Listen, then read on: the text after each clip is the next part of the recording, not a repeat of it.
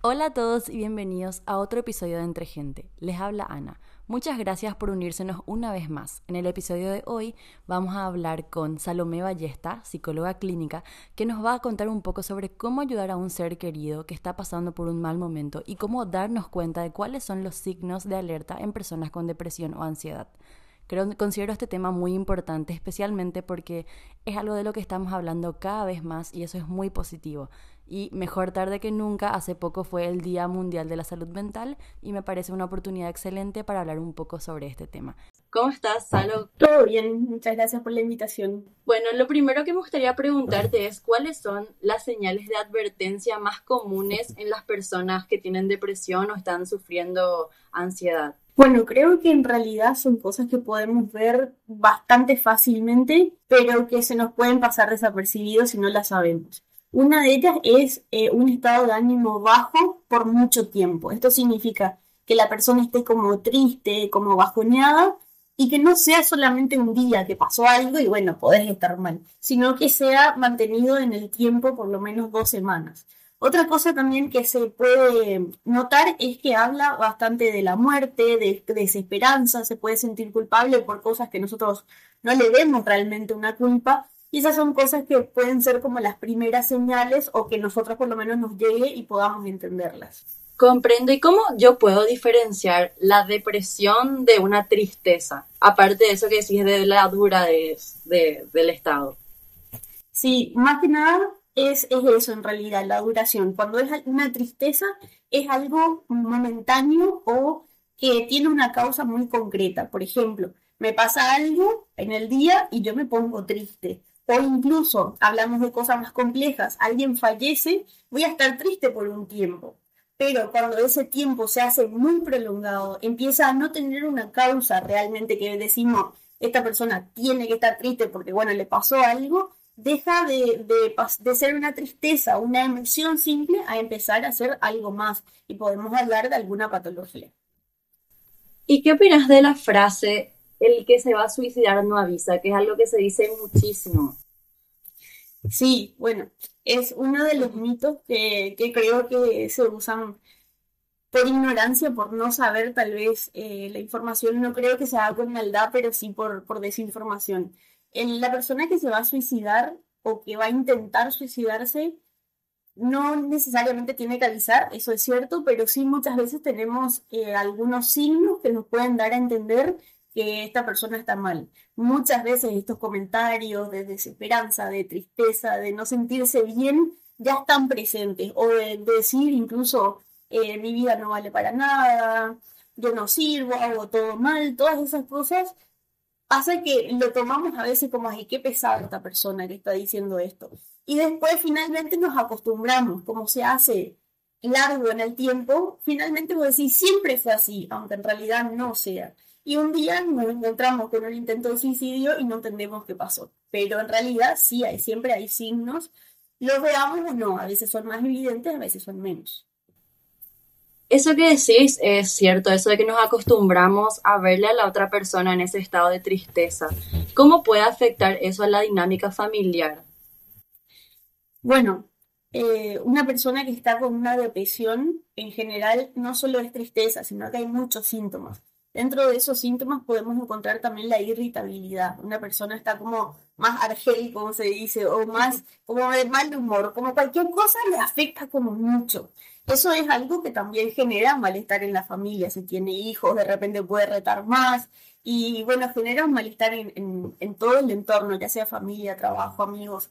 También otro de los síntomas es, eh, además de la desesperanza, las ganas de morir, todo eso eh, suma y da como resultado también problemas en general para dormir, ya sea dormir muchísimo, que la persona lo único que quiere hacer es dormir, entonces se anula bastante su vida social, eh, no tiene muchas ganas de hacer nada, o que tiene problemas para conciliar el sueño o se despierta en el medio de la noche. Entonces tenemos una persona cansada. ¿Qué pasa con una persona cansada? Está más irritable. Entonces, ¿cómo afecta todo el entorno? Creo que las relaciones, las relaciones no logran ser lo suficientemente estables porque esta persona está como eh, más irritable, más impredecible que antes, claro, más explosiva, Entonces, finalmente uno no logra relacionarse como con tranquilidad, siempre está eh, en una constante rivalidad o peleas o incomodidad. Claro, aparte, de repente pasa también que la persona está irritable, las, los demás ya no saben cómo manejar la situación, entonces va escalando. ¿Qué puedo hacer yo si veo que una amiga, un pariente está pasando por esto y yo noto los signos? ¿Cómo puedo acercarme a esa persona para darle una mano? Es difícil, no es fácil porque cuando esta persona está en una depresión, eh, yo siempre lo comparo con que está como en una esquina contra la pared mirando hacia la esquina. Y por más de que hay toda una habitación atrás, no lo está viendo. Él, esta persona lo único que ve es oscuridad. Entonces, nosotros, como amigos, como familiares, vemos todas las salidas, pero esta persona no puede. No es que no quiere, sino que realmente no puede ver porque esto afecta a nivel neurológico, a nivel de hormonas. O sea, esto no es solamente una idea. Entonces, ¿qué podemos hacer? Para mí siempre es hablar desde la sinceridad, de decir, mira, yo creo que tenés un problema, creo que esto va más allá de lo que vos podés manejar. Creo que eso también alivia mucho a la otra persona de saber de que no la estamos culpando, de que no le estamos diciendo, ah, vos querés estar triste o vos buscás esto, sino que en realidad entendemos de que es algo más allá. El mayor problema es que hay mucho tabú o mucho estigma con el tema del psicólogo. Entonces, uno tiene miedo de decirle, ¿qué te parece si consultas o algo? Porque te va a decir, no, yo no estoy loco. Entonces, es cierto que va a pasar, o sea, puede pasar eso, pero nosotros siempre tenemos que hablar de la sinceridad y se puede incluso recomendar que vaya, aunque sea un médico general, eh, que evalúe, que vea que no tienen ningún problema y el médico ahí capaz que puede, puede hablar más, ¿no? Lo otro que podemos hacer, siempre lo primero y lo más importante es que consulte con un profesional, porque nosotros no vamos a poder llevar la carga de, de un profesional. Pero sí eh, podemos acompañar, estar escuchando, tener mucha paciencia y comprender realmente que esta persona no quiere estar así, pero que, que está pasando por un momento difícil.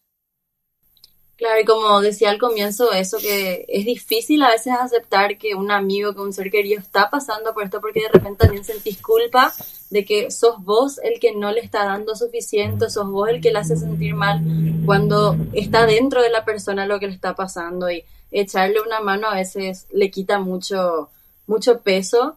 Em, yo creo que todos pasamos por malos momentos en algún punto de nuestras vidas y cuando otra persona al menos nos prestó el hombro para llorar, nos dio un oído para poder hablar, ya fue ayuda inmensa para nosotros y por eso creo muy significativo eso de saber cómo acercarse al otro. Y Totalmente. creo que, que es súper importante eso de acompañar. En tu experiencia, ¿cuáles son esas mejores formas de apoyo aparte de, la escucha? Bueno, nunca reforzar la idea de la culpa. Muchas veces queremos decir, y bueno, no sé, te cuento una experiencia y vos le decís, bueno, ¿para qué lo hiciste eso? O sea, sin querer le damos como a entender, y bueno, ¿para qué hiciste? Que muchas veces es cierto, porque se genera un ciclo vicioso. O sea, se genera que la persona está mal y empieza a actuar mal empieza a actuar en consecuencia. La persona se siente culpable y actúa de forma como si fuera culpable. Se siente un estúpido, se siente una mala persona y actúa como si fuera una mala persona. Entonces empieza a tomar decisiones malas. Pero está bueno que seamos eh, tal vez sutiles al decir esas cosas, siendo siempre sinceros, no hace falta ocultar nada, decir, ah, no, esta está re hiciste tampoco irse a ese extremo, pero sí eh, ser sincero. Yo creo que la sinceridad ayuda mucho en esos momentos en que uno está, que ya no sabe qué hacer. También el hecho de no irse, de asegurarle a la persona de que vamos a estar ahí.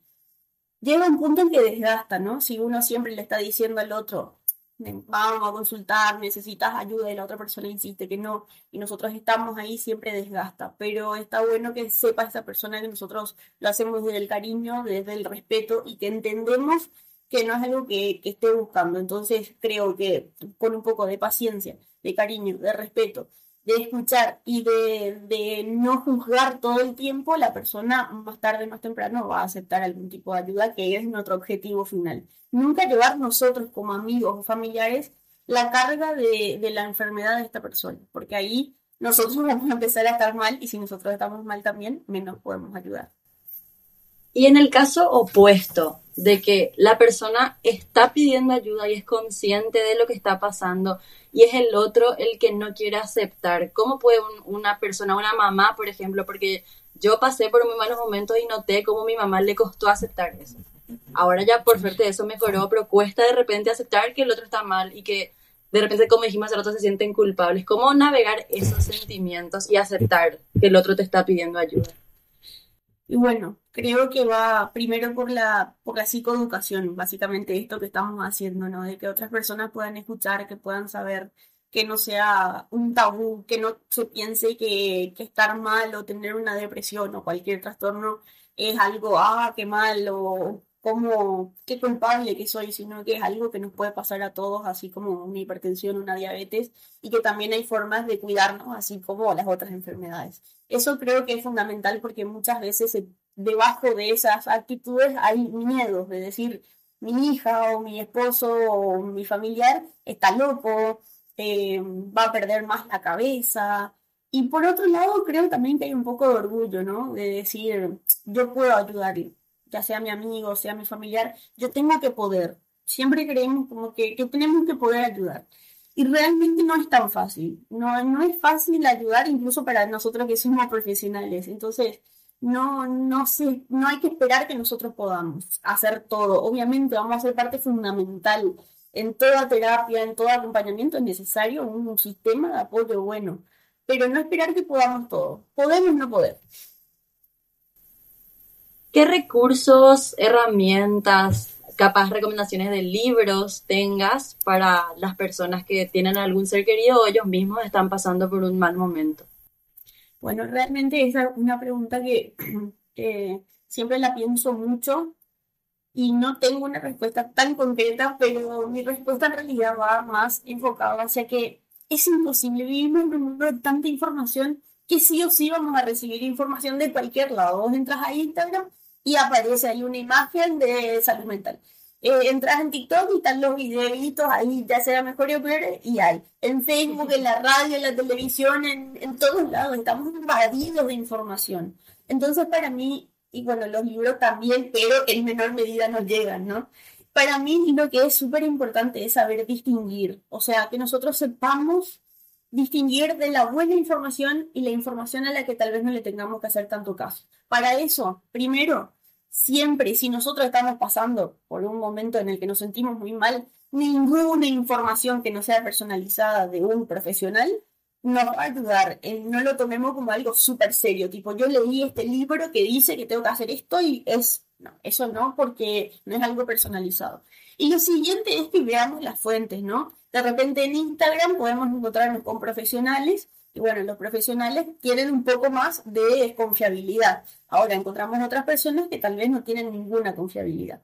Algo también siempre veo y creo que es lo que nos puede ayudar a saber si esta información realmente va a ayudar o va a empeorar la situación, porque he, escuchado, por ejemplo, eh, no, el que se suicida nunca, nunca lo intenta, solamente lo hace, y eso lo he visto. Entonces creo que un parámetro que es así como siempre útil es el tema de la empatía. Siempre todo lo que nosotros hagamos y lo que hablemos de depresión o de cualquier trastorno mental va a ser desde la empatía. Si te están recomendando algo que no va desde la empatía, que no va desde lo que a vos te gustaría que te hagan, no es, por ahí no es. Entonces, mi recomendación es más esa, más estar atento a qué información estamos recibiendo. Todo lo que te haga bien de alguna forma sirve. Pero sí hay que tener mucho cuidado con la información porque especialmente eso que decís, sí, hay tantos disques psicólogos en Instagram que tiran frases, frases, frases y que mucha gente confía y realmente no les van a llevar a ningún lado porque no son personalizadas como estás diciendo. Entonces eso me parece que, hay que tener en cuenta y, y hay que tener cuidado. Estamos aturdidos a veces de tanta información. Entonces, eh, es bueno siempre poder tratar de discernir qué estamos viendo, qué estamos escuchando. No apagar nuestros sentidos y mirar nada más, sino mirar activamente. Ser críticos y agarrar la información con pinzas. Exacto, tal cual. Muchísimas gracias, Salo, por esta entrevista. Es muy interesante y siempre va a ser muy positivo estar hablando de estos temas. Eh, creo que hay muchas personas hoy en día que están pasando por situaciones así y sus seres queridos tienen que atravesar esto con ellos. Es muy bueno cuando sabes que alguien está ahí contigo, un amigo, un familiar, y más cuando esa persona está intentando constantemente tratar de ayudarte. Entonces, muchas gracias por compartir con nosotros tu tiempo y gracias también a todos los que nos están escuchando hasta acá. Muchísimas gracias. Realmente siempre trato de hacer un momento en el, en el día, en la agenda, porque me parece re importante la difusión y una buena difusión de lo que es salud mental. Tenemos que hablar de eso. Así que muchas gracias a vos por estar haciendo esto. Muchas gracias y nos escuchamos la próxima. Chao, chao.